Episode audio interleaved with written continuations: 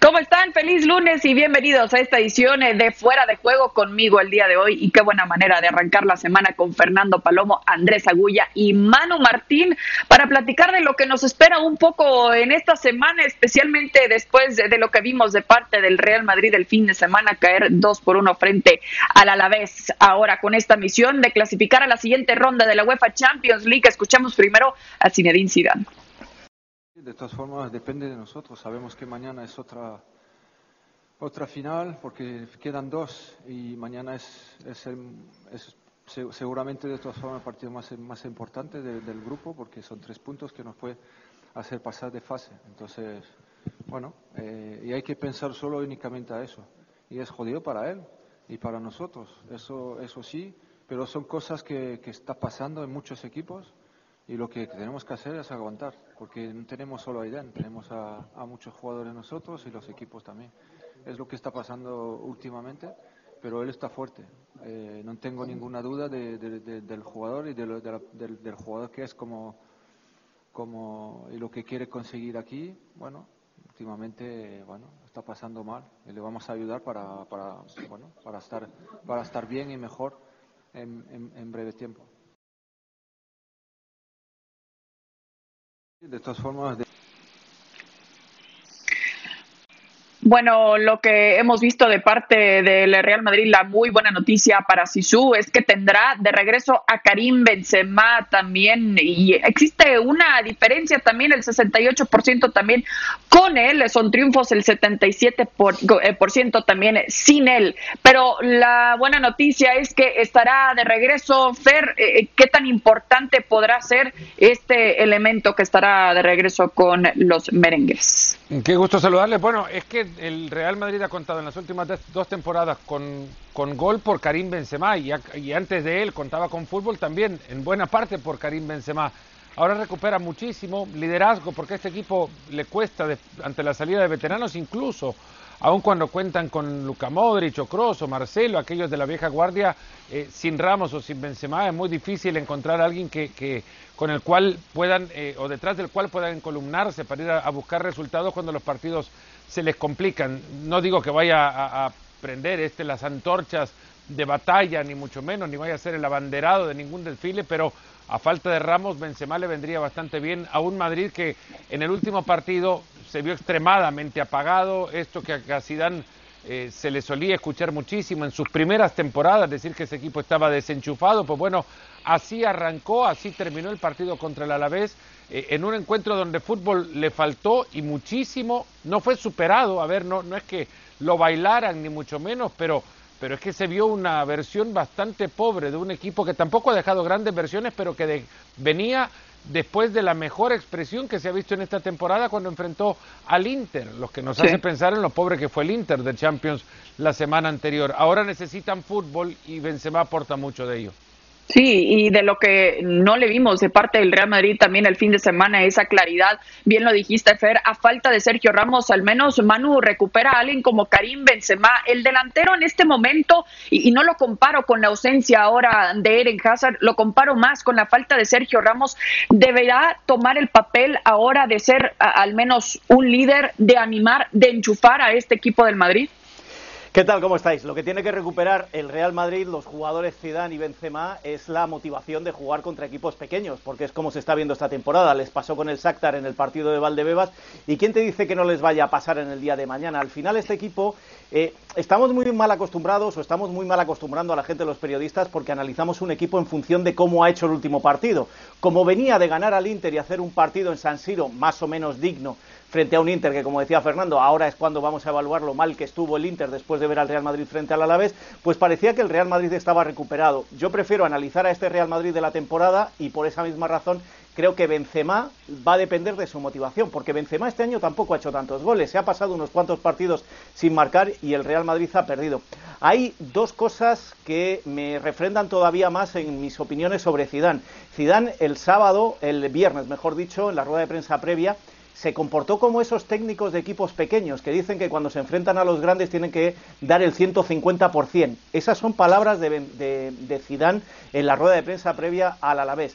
Y luego Zidane, el sábado por la noche, después del partido frente al Alavés, donde había caído y y se había visto una falta sobre todo de reacción desde el banquillo en la segunda parte, dijo que no tenía ni idea de las razones por las que su equipo había caído.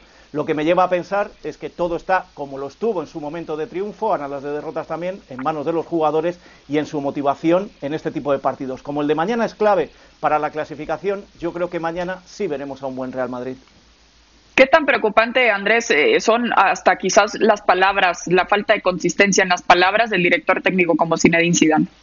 ¿Qué tal? ¿Cómo le va? Un saludo muy grande. Yo creo que Zidane es lo suficientemente vivo, inteligente y, y, rodado en esto del fútbol como para saber qué palabras elegir y a quién mandarle el mensaje. Y probablemente tenga más que ver con un mensaje interno a sus propios jugadores que con Zidane saliendo a decir, la verdad que no sé por qué nos ganaron. Zidane sabe claramente por qué les ganaron, porque el equipo no tuvo nunca intensidad, porque el equipo no ha encontrado juego y Zidane ha intentado en más de una oportunidad sin Benzema poner a Odegar en tres cuartos de cancha y pasar a, marcar con dos volantes de contención y liberar a Odegar para que tenga alguien en tres cuartos de cancha ocupando ese lugar que tantas veces ocupa eh, Benzema retrocediendo a ver si ahí podía generar algo entre líneas y no lo pudo conseguir. Y obviamente que tener a Benzema cambio no solamente desde el liderazgo, desde la presencia, sino que cambia desde el juego. Con Mariano el Real Madrid terminó tirando centros para que Mariano cabeceara un par y, sin demasiada precisión, con Zidane vuelve a su esencia que tampoco le asegura mucho porque no lo ha explotado en su mejor función,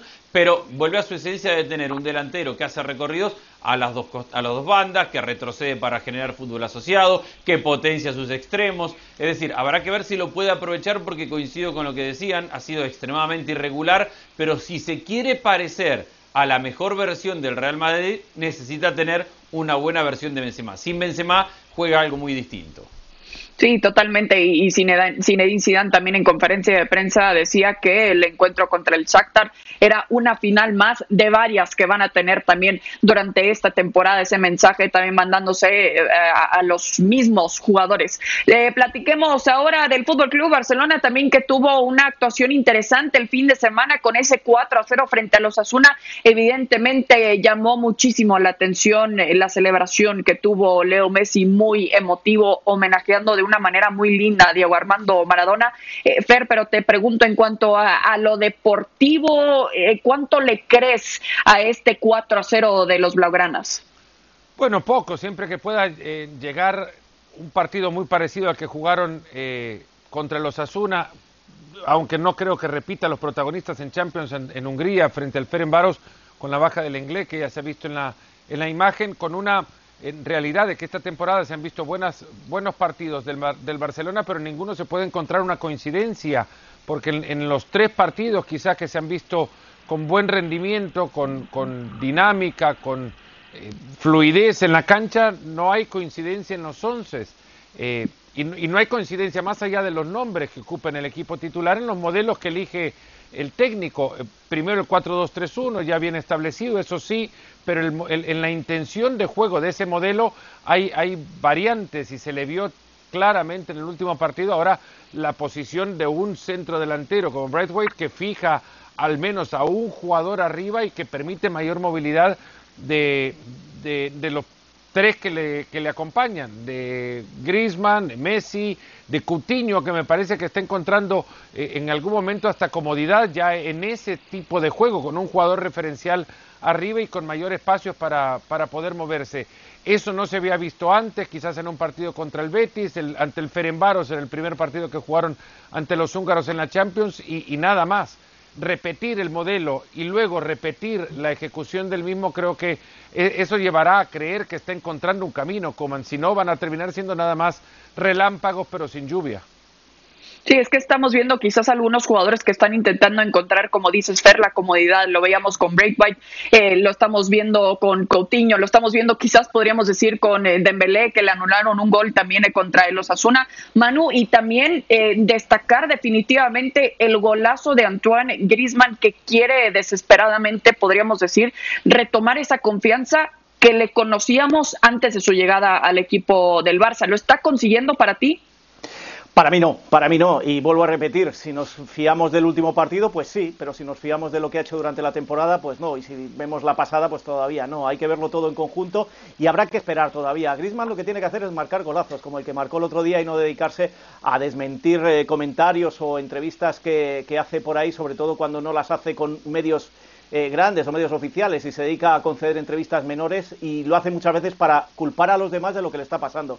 En Can Barça y el socio del Barcelona lo que considera es que Griezmann se tiene que dedicar a marcar goles, que es para lo que llegó, que costó un dineral, que lo hizo mal la primera temporada no yendo y la segunda eh, animándose finalmente a ir y eso es lo, a lo que se tiene que dedicar Griezmann. Yo creo que eh, abundando en lo que decía Fer, la situación de, Kuman es en estos momentos más favorable que en otros equipos. porque Ya clasificado en Champions se puede permitir dar descanso a jugadores. Lo van a hacer todos los equipos que están clasificados. Da igual que haya dinero por medio, pero eh, prima más lo deportivo en estos momentos que el dinero que pueden conseguir en las dos jornadas que quedan. ¿Eso qué significa? Que va a poder ir de alguna manera trabajando la aquella pretemporada que no han tenido los equipos, con otro tipo de preparación física y sobre todo con otro tipo de preparación táctica. Y ahí entran todos los nombres que habéis dicho, incluido Grisman. Por lo tanto, soy optimista en cuanto a que Grisman va a ir creciendo, pero no por un gol como el del otro día vamos a decir que ya se ha integrado en este Barcelona.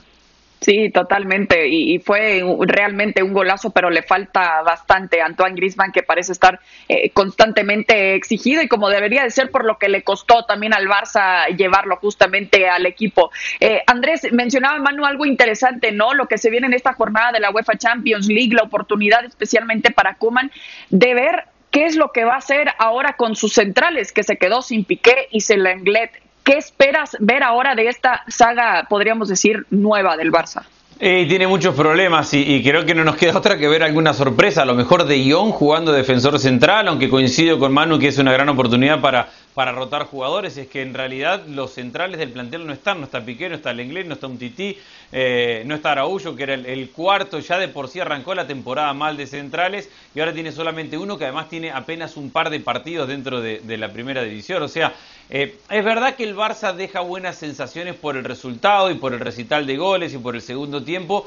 También es cierto que el Barça no ha cambiado tanto. Si el Barça pega y, el Barça tiene gol, entonces después a partir de esos goles controla los partidos. Pero en la primera media hora, cuando el partido estaba 0-0, hubo un par de contragolpes donde el Barça volvió a sufrir en defensa y eso no solamente que no lo va a cambiar, sino que lo va a empeorar ahora que no lo tiene además al Englet y que tiene que improvisar en la zona de centrales. Es el problema de siempre que ahora todavía está peor. Lo puso a Pedri de volante de contención, de segundo volante de contención el otro día. Eh, también queda Pedri en ese lugar un poco perdido, pero la realidad es que en función del resultado y el funcionamiento final de, ataque, de ofensiva, queda un poco escondido eso. Pero bueno, el Barça tiene lo de siempre, muchos nombres de mitad de cancha para adelante, una plantilla muy mal armada y la sensación de, de, que en cualquier momento defensivamente lo paga eso y que las lesiones lo están castigando. Yo no lo veo tan bien al Barça como el último resultado. Sí, es muy, muy distinto hablar de profundidad de plantel cuando estamos hablando quizás de los delanteros o de los eh, mediocampistas también del Barça y ahora se ve realmente eh, huecos importantes en cuanto a su sala. Pero, en fin, tenemos que seguir platicando de lo que viene esta semana justamente en la UEFA Champions League porque el Atlético de Madrid se vuelve a enfrentar al Bayern Múnich ahora quizás con sede revancha y qué oportunidad también, Fer, porque Hansi Flick eh, ha confirmado que justamente va a aprovechar, va a hacer rotaciones y no viajan tres de sus elementos más importantes, podríamos decir, con Robert Lewandowski, con Manuel Neuer y con León Goretzka. ¿Qué te parece esta decisión de Flick? Bueno, no, sé si puede llamar acertada, ¿no? Eso se dirá quizás hasta después del, del partido, pero este equipo ya tiene el primer lugar del grupo, la tarea en la Champions está hecha, todo lo demás es con cumplir con el calendario, lleva varios jóvenes y has dejado en Múnich a jugadores que son fundamentales. Manuel Neuer dirás que como arquero no necesita eh, mucho descanso, pero sí quizás liberarse mentalmente de la tensión de tener que prepararse para un partido. León Goretzka eh, muy bien cuando, cuando está, pero le cuesta mucho recuperarse de los grandes esfuerzos. Eh, ha cambiado mucho sus hábitos y esto se quedó como reflejo su físico tras, tras la pandemia y me llama mucho la atención cómo no por molestias, sino por, por administración de minutos, Goretzka ha sido elegido ya en un par de ocasiones en la temporada para no ser convocado a los partidos del Bayern. Arriba tampoco estará Robert Lewandowski, ya lo ha dejado fuera de algún que otro partido, incluso uno de Bundesliga contra el Colonia hace un par de fechas. Eh, en tanto liso con una, con una molestia, tampoco hizo el viaje. No está Joshua Kimmich. Es una oportunidad magnífica para que el Atlético de Madrid ahora certifique para que está, eh, por lo menos en esta Champions League, ganando consigue ya boleto a octavos de final siempre que el Lokomotiv no gane su partido frente al Salzburgo. Eh, puede afianzar su línea de tres, esta de poner a, a Jiménez y, Hermoso, eh, definir quiénes juegan por los laterales, ya Héctor Herrera ha recuperado una enorme oportunidad para el Atleti, no por lo que le hace falta al Bayern, sino porque el Atleti desde que perdió contra el Bayern ha ido mejorando paulatinamente. Mañana puede ser una versión eh, que, que certifique que el Atleti es el mejor equipo en la liga hoy. Manu, también se estaba hablando mucho, obviamente, de cuándo iba a regresar Luis Suárez. El Cholo dijo que es inminente su regreso. Está esperando prácticamente hasta la última hora para ver si puede estar disponible. ¿Qué sabes al respecto? Pues que van a esperar a última hora, tú lo has dicho. Eh, esta tarde he hablado con gente del Atlético de Madrid para saber cómo estaba Luis Suárez realmente. Eh, le están haciendo test constantemente y en cuanto dé un test que acepte UEFA, va, va a estar. Si es antes de las 9 de la noche de mañana, eh, Luis Suárez estará, eh, no sé si en la cancha, por lo menos en la banca, porque eh, lo quiere el, el, Cholo. Es un Atlético de Madrid que sí ha ido mejorando, pero sigue teniendo un problema de gol. Por mucho que por allí ande Joao Félix, por mucho que por allí Carrasco, que está impresionante, o, Llorente por la otra banda, no puede contar con Condovia y eso es bueno que se haya recuperado Héctor Herrera para ver si intenta recuperar el sitio que tenía ganado. Es decir, sí, estamos viendo un mejor Atlético de Madrid, pero le falta gol y eso se vio frente al Lokomotiv, que es lo que le ha trabado en esta Champions, donde parecía claro que tanto Bayern como Atlético de Madrid lo iban a tener fácil para pasar a la siguiente ronda. No creo que vaya a tenerlo muy difícil el Atlético de Madrid y mañana, como decíais, era, es una gran oportunidad la que tiene y me consta que independientemente de si el Bayern hubiera venido con Neuer, con eh, Lewandowski o con quien fuera, eh, la mentalización y la preparación del partido de mañana estaba siendo exhaustiva por parte del Cholo y de toda la plantilla y lo que se va a intentar es conseguir la victoria porque también el Atlético de Madrid, como todos los clubes, quieren cuanto antes quitarse este trámite de en medio y aunque sea tener una semana de descanso. ¿Tiene la capacidad de hacerlo, Andrés, de quedarse con los tres puntos contra esta versión del Bayern?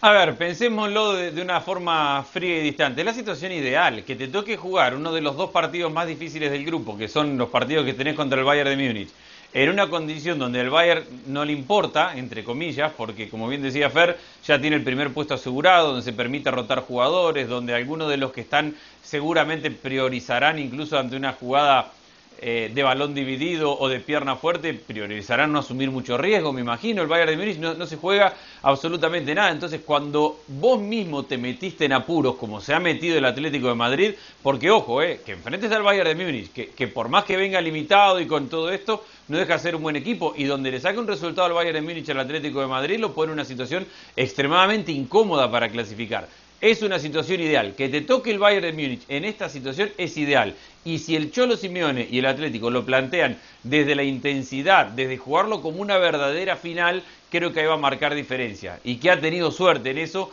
porque a este lugar y a esta complicación se ha metido prácticamente solo y, en otra condición donde al Bayern necesitara puntos para clasificar, estaríamos hablando de una situación muy compleja para el, para el Atlético de Madrid. Ahora, en esta situación, si normalmente creo que el Cholo y el Atlético le pueden competir al Bayern, ahora yo creo que le compiten desde ser candidatos a ganar el partido.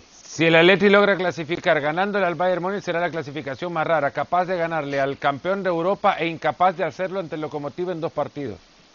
Sí, exactamente, y les pegó en la confianza, pero seguramente lo podrán recuperar si es que logran, pequeño detalle, aprovechar eh, estas rotaciones que hará Hansi Flick. Pero tenemos que ir ahora a Italia porque también eh, veíamos muchos encuentros interesantes del fin de semana, especialmente porque Andrés, vas a tener que defender ahora al Sassuolo y que la gente no se baje del autobús porque ya cayó por primera vez esta temporada y lo hizo con una pequeña goleada contra el Inter de Milán. Bueno, es muy fácil defender. Sassuolo es un equipo abierto que te juega de igual a igual y que se vio muy rápido en desventaja con, con el Inter, incluso el segundo gol con mucha mala suerte para el Sassuolo, fortuna para el Inter porque hay un, rebote y un error del arquero en el, primero en salir lejos y, mal, y pagó ese par de errores del arranque del partido con el partido mismo. Al Inter le viene muy bien, necesitaba el Inter y necesitaba Conte tener un partido tranquilo. Y creo que este escenario de tener un rival que cometió un par de errores temprano le abrió mucho el juego o la tranquilidad para poder ejecutar al Inter. Después, creo que estamos teniendo una temporada donde, donde es partido a partido, donde, donde es saber quién tiene recursos para, para cuando te falta algún jugador. Al Sassuolo le faltó Caputo, que es su delantero titular y, su gran goleador del equipo, y, no lo tuvo para este partido. A ver, se le dio ideal para Conte. Ha tenido algo de suerte en el arranque del partido y después lo manejó bastante bien. Pero ni uno pasa a ser un super equipo, ni el otro pasa a ser un equipo muy malo. Esto es de fecha a fecha y de ver cómo sacar el, el campeonato adelante. Y repito, los goles tempraneros le ayudaron mucho al Inter porque después le ha generado algunas situaciones el Sassuolo, aunque no pudo convertir. Pero es importante el, Sassuolo, El Sassuolo sigue perdiendo partidos en casa o empatando, porque solo ha ganado uno. El Sassuolo había tenido un calendario fácil y es la primera vez que se enfrenta a uno de los de arriba y pierde. El Sassuolo se enfrenta la próxima semana a la Roma fuera. A lo mejor, ¿qué es lo que va a valer más, Andrés? ¿Que fuera juega mejor o que ahora, cuando se tiene que enfrentar a los verdaderos rivales, no es tan buen equipo como cuando se enfrenta a los de abajo? Manu, vale entender que es el Sassuolo. A ver, claro, claro, eh, no, podemos poner al Sassuolo y ponerle el nivel de exigencia que vos le estás planteando como si fuera la Juventus. Que este Sassuolo jugaba también al fútbol que daba igual que se enfrentara a los de abajo o los de arriba.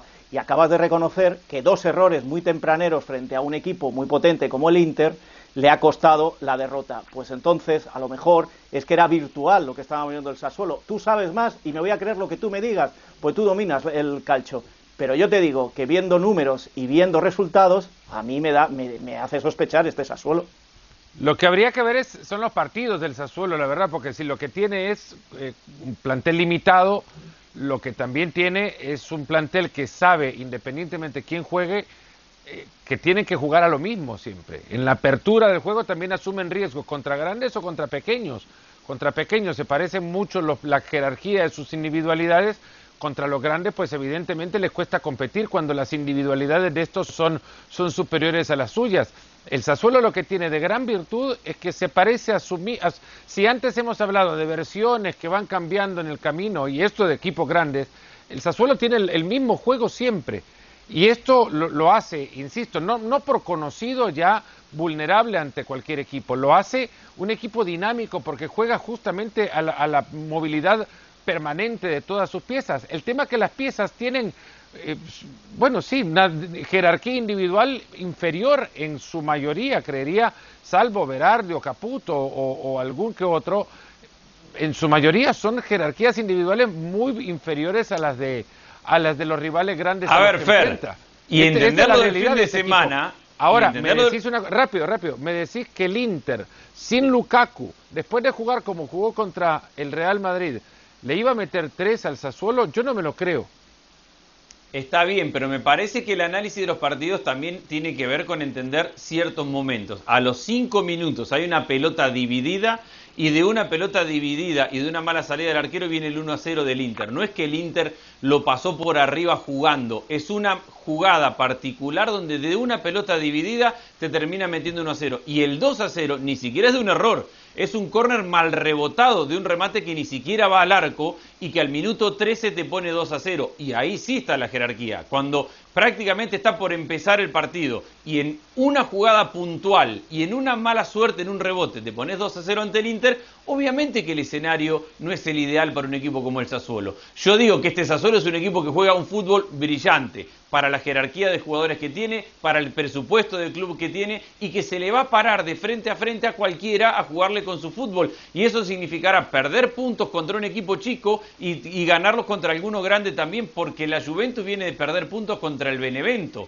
Y porque así viene pasando en, la temporada. No hay ningún equipo en Serie A en esta temporada que haya ganado todos sus partidos o que se haya aproximado a ganar todos sus partidos. Y el que lo ha hecho es el Milan, que podemos destacar valores del Milan, pero no tiene un fútbol brillante, superlativo o que genere la confianza que ha tenido en otros años la Juventus o equipos dominantes. Así está la Serie esta temporada, está realmente pareja.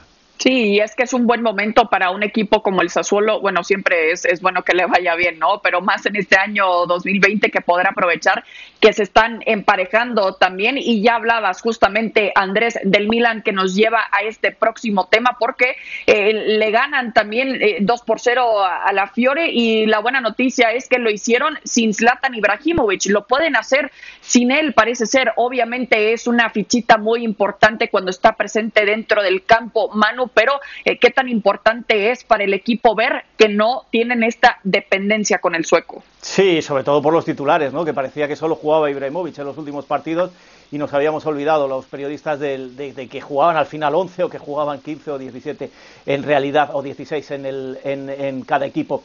Yo creo que, que es positivo, pero eh, deberíamos, y, estoy de acuerdo con lo, que, con lo que dice Andrés, es un año tan raro y tan irregular, pero no solo ahí, no solo en el calcio, en cualquier liga, incluso el Bayern se ha permitido el lujo de perder partidos que no pensábamos que iba a perder. Fijaros cómo está eh, Francia o cómo está la Premier o cómo está España con la Real Sociedad como, eh, como líder. Y eso hace que de eso se puedan aprovechar algunos equipos. ¿Qué equipos se van a aprovechar? Eh, eh, fijaros, eh, yo pensaba que se iban a aprovechar aquellos que no tenían competición europea, pero después de las últimas fechas FIFA, creo que se van a aprovechar aquellos equipos que menos jugadores internacionales tengan, porque se ha demostrado que después de esta fecha FIFA han tropezado muchísimos de esos jugadores o muchos de esos equipos que desplazan a la mayoría de la plantilla en fecha FIFA. Yo creo que eh, más allá de eso, y hablando del Milan, creo que puede tener una gran oportunidad de recuperación en una temporada extraña para seguir creyendo que es el Milan de toda la vida y que aspira absolutamente a todo. Fer, ¿de acuerdo? Bueno, no sé si cualquier versión del Milan esta temporada nos va a hacer creer que es el Milan de toda la vida porque está muy lejos este equipo de ser tan confiable como aquellos, pero, pero sí de llevar a este equipo a unas posiciones a donde más acostumbrados están sus aficionados. Igual era difícil, tal cual como, como hemos, lo hemos dicho, pensar que con Ibrahimovic se podían sostener, no digo que con esta victoria ya se confirme, pero es más fácil creer en el Milan cuando además de hacer eh, eh, un partido como el que hacen contra la Fiorentina, lo hacen sin Slatan y sin Benacer. Eh, la llegada de Tonali y, asentarse con Kessi en el medio del campo le permite ahora a, a este equipo, a, a, a Pioli, en creer que puede contar con más jugadores. Eh, ya está, yo creo que definido el fondo, que creo que consideran también a Donnarumma en una de sus piezas fundamentales, ya lo vimos como le tapó ante la Fiore mano a mano a Riverí, que pudo cambiar mucho el ritmo del, o, o el eh, rumbo del partido, pero confiar en sus jugadores de campo y que tiene opciones para reemplazar a aquellos que no están y que lo han hecho, sí, de alguna manera eh, un equipo que ilusione, ese es otro gran triunfo al margen de haberle ganado a la Fiorentina. Y sí, en esto de administrar jugadores, eh, hablaba Manu de, de, la fecha FIFA y, y, de jugar dos veces por semana, hay una diferencia gigantesca entre aquellos planteles gran, de equipo grande como el Milan que juega Europa League y se puede permitir rotar su mejor equipo y, y, poner cuatro o cinco solamente de los titulares habituales para jugar la fase de grupo en Europa League, a cuando jugás Champions y estás obligado a los primeros tres o cuatro partidos de Champions poner a todos tus mejores equipos porque, porque cada partido es mucha plata y porque clasificar es mucho dinero y porque te da prestigio. Entonces ahí también tiene una ventaja el, Milan. Coincide en lo que dice Fer, sin Ibra y sin Benacer jugar bien le hace muy bien al Milan. Necesita aún ante una débil Fiorentina de Donnarumma, lo ha necesitado en todos los partidos y lo bueno es que lo tiene cuando el equipo es exigido y, y, y, sufre, Donnarumma responde. Y habrá que ver cómo sigue este Milan. Yo sigo creyendo que el objetivo del Milan no es todavía el Scudetto, sino volver a Champions el año que viene y que la grandeza no se recupera de un año al otro y que es un proceso el cual el Milan parece finalmente estar cumpliendo. Sí, pero para, al menos, como bien lo dices, Andrés, empezar a acordarnos de lo que es capaz un equipo como el Milan, históricamente de lo que le habíamos visto, sería una historia muy linda, al, al menos verlos de regreso a la UEFA Champions League. Rápidamente tenemos eh, poco tiempo, pero eh, tenemos que hablar del Dortmund que cayó este fin de semana también dos por uno frente al Colonia, un equipo, Manu, que ha batallado también con encontrar consistencia y con nombres importantes. ¿Qué tiene que hacer para retomar ese camino? Es el equipo de los más irregulares, fíjate, pierde con un equipo que eh, hoy leía llevaba sin ganar un partido desde el mes de febrero. Bueno, yo creo que este Dortmund tiene, tiene un buen equipo en ataque, pero tiene un mal equipo atrás, o posiblemente en el centro del campo, o veteranos jugadores atrás que todavía no le, o que ya no le dan lo que le podía dar, y de ahí viene toda esa irregularidad que se vio el otro día. Y para mí tiene otro problema, y es que toda la atención que le estamos dando a Haaland, no sé si le está haciendo bien o mal al resto del equipo. Sí, totalmente de acuerdo. Habrá que ver de lo que es capaz realmente este equipo del Dortmund, eh, Andrés, con eh, nombres importantes al ataque como Haaland, como Royce, y parece no aprovecharlos. No, bueno, todo el mundo puede tener un mal día. Yo sigo creyendo que el fútbol de mitad de cancha para adelante de este equipo es brillante. Y sí, es verdad que son muy jóvenes, pero a mí me encanta verlos jugar. Accidentes pasan, lo tuvo el Bayern de Múnich también en esta temporada. Y no lo pongo a la misma altura por la juventud, pero creo que va a seguir peleando. Perfecto. Con eso nos vamos en esta edición de Fuera de Juego. Fernando Palomo, Andrés Agulla, Manu Martín, un gusto como siempre y qué buena manera de arrancar esta semana de UEFA Champions League. Nos vemos hasta la próxima.